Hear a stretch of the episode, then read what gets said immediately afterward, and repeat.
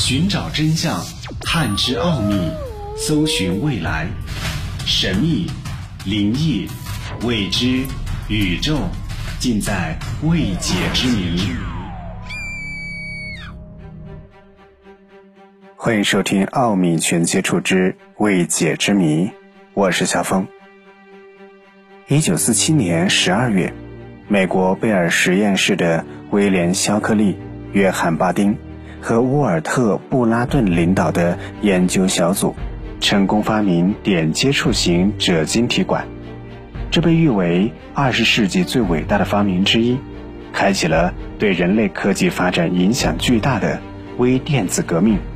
大约十年之后，集成电路问世。恰巧在当年七月，有不明飞行物坠毁在美国新墨西哥州罗斯威尔一带，事后。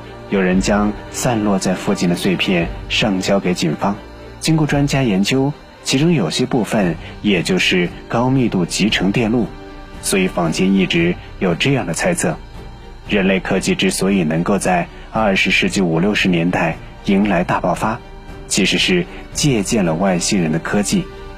人类科技的发展水平存在边界，且不说浩瀚的宇宙，地球上存在的一些现象。科学家有时都无法解释清楚。至于有没有外星人，这本该是很严肃的科学问题，但相当一部分人却几乎一直将它视为玄学。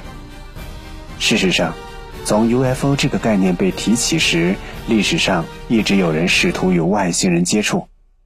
一九六六年，巴西就发生了一起神秘诡异的事件。被认为是人类在尝试第三类接触历史上的一个典型案例。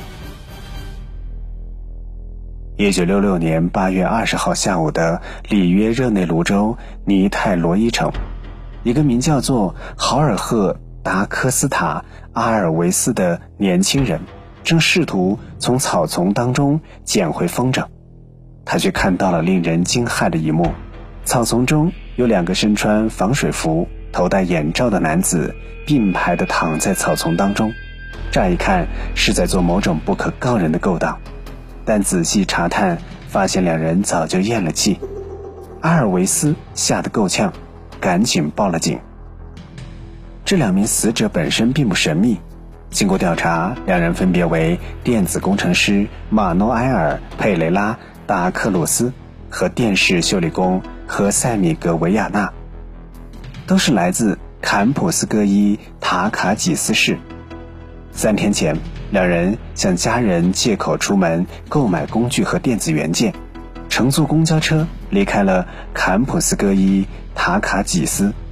当天下午抵达尼泰罗伊的两人，在当地某商店购买了两台防水服，并在一家酒吧当中买了瓶水。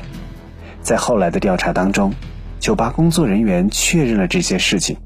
提出其中一人的行为十分怪异，他不断看表，表情紧张，似乎赶着做某件很重要的事情。在确定了死者身份之后，警方开始对两人死因展开调查。然而问题就出在这里：首先，专家们用尽方法，也没有能够找出两人的确凿死因。从外表上看，两人没有遭受任何伤害，没有被敲打、刺伤的痕迹。没有被勒死、闷死的痕迹，甚至连一点挣扎的痕迹都没有。然而，工作人员在进行解剖后惊奇地发现，别看两人从外表上看起来像睡着了一样，内脏的腐坏程度却非常严重，根本上就不像是只死了三天。另外值得一提的是，现场还散落着一些笔记，警方从潦草的笔记当中识别了几句与案情有关的内容。第一，笔记本上写着十六点三十抵达约定地点，这说明两个人来到这个地方并非临时起意，而是经过考虑。第二，十八点三十服用胶囊，在胶囊药效起作用之后，戴好眼罩，等待信号。虽然这句话的意思难以参透，但它为警方的调查带来了新的方向。不过遗憾的是，由于案发时间较长。加上在相关问题上的耽搁，工作人员并没有能从死者身体当中检测出药物。在此之前，不少人认为两人是因故被歹徒挟持到这里，并服下了毒药，但这些内容的存在直接否定了这种猜测。总而言之，在线索完全中断的情况下，里约热内卢警方最终将这个事情定性为一场自杀事件。另外，案子本身还有几处细节十分令人费解。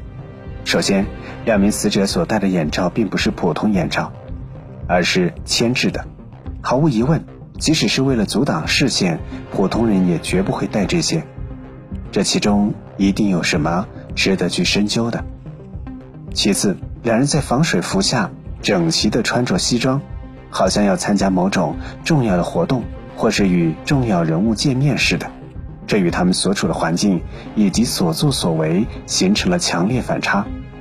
还有，两人的随身物品当中有两条不知名用途的湿毛巾，这便是历史上争议极大的1966年眼罩男子死亡事件。事情发生之后，坊间立马展开了讨论。根据酒吧服务员的回忆，马诺埃尔与何塞在酒吧买水时表情紧张不安。还不停地看表，有人便据此猜测，两人所做的奇怪事情一定与时间有关，闹不好他们是在试图时间穿越。之所以要戴铅制眼罩，正是为了在穿越过程当中保护好眼睛。身穿高档西装，是因为他们打算穿越过去或者是未来，与某位重要的人物见面。这种说法一度笼获了大量的支持者，他们甚至相信。两人成功完成了穿越，因为仅仅死了三天，内脏却不匹配的高度腐烂，这就说明被发现死亡的他们，并非正常时间线当中的他们。当然了，这种说法很难得到解释。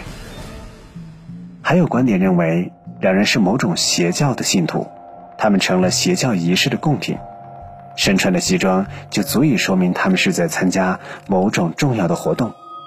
然而，这种说法缺乏佐证，因为无论是事前还是事后，没有第二起类似仪式发生。所谓的邪教到底存不存在，还是个问题。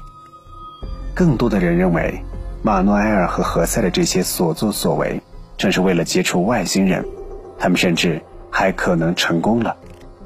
这种猜测背后有一个大的历史背景：自从二十世纪五十年代开始，UFO 目击事件频频发生。外星人似乎还特别偏爱南北美洲，地球上相当一部分目击事件都发生在那里。而进入六十年代，巴西也成为了 UFO 事件的重灾区。一九六六年早些时候，恰恰是在里约热内卢一带，相传当地不但发生了集体目击事件，甚至还有 UFO 坠毁。巧的是，根据两名死者家属所说。马诺埃尔与何塞正是狂热的 UFO 爱好者，他们不仅笃信外星人一定存在，两人还一块儿成立了一间工作室，专门研究与外星人接触的办法。这种观点的支持者们相信，就当地外文明在一九六六年接近地球时，马诺埃尔与何塞成功的联系了对方，并约定在尼泰罗伊城某处会面。考虑到外星人的飞船或是本身带有强烈辐射，两人便借助防水服与铅制眼罩等工具进行防护。值得一提的是，当年警方在清理现场时发现，虽然死者遗体被植被覆盖，但附近植被多少出现了枯萎的迹象。而在许多年之后，一位神秘学作家曾经亲临现场查探，发现那处地点的植被。与周围仍然存在着一定的不同，这说明这儿确实遭到过辐射。这便是一九六六年眼罩男子死亡事件的整个始末。如今，人类对自然科学的探索有了尽头，而并非所有的事情都有合理的解答。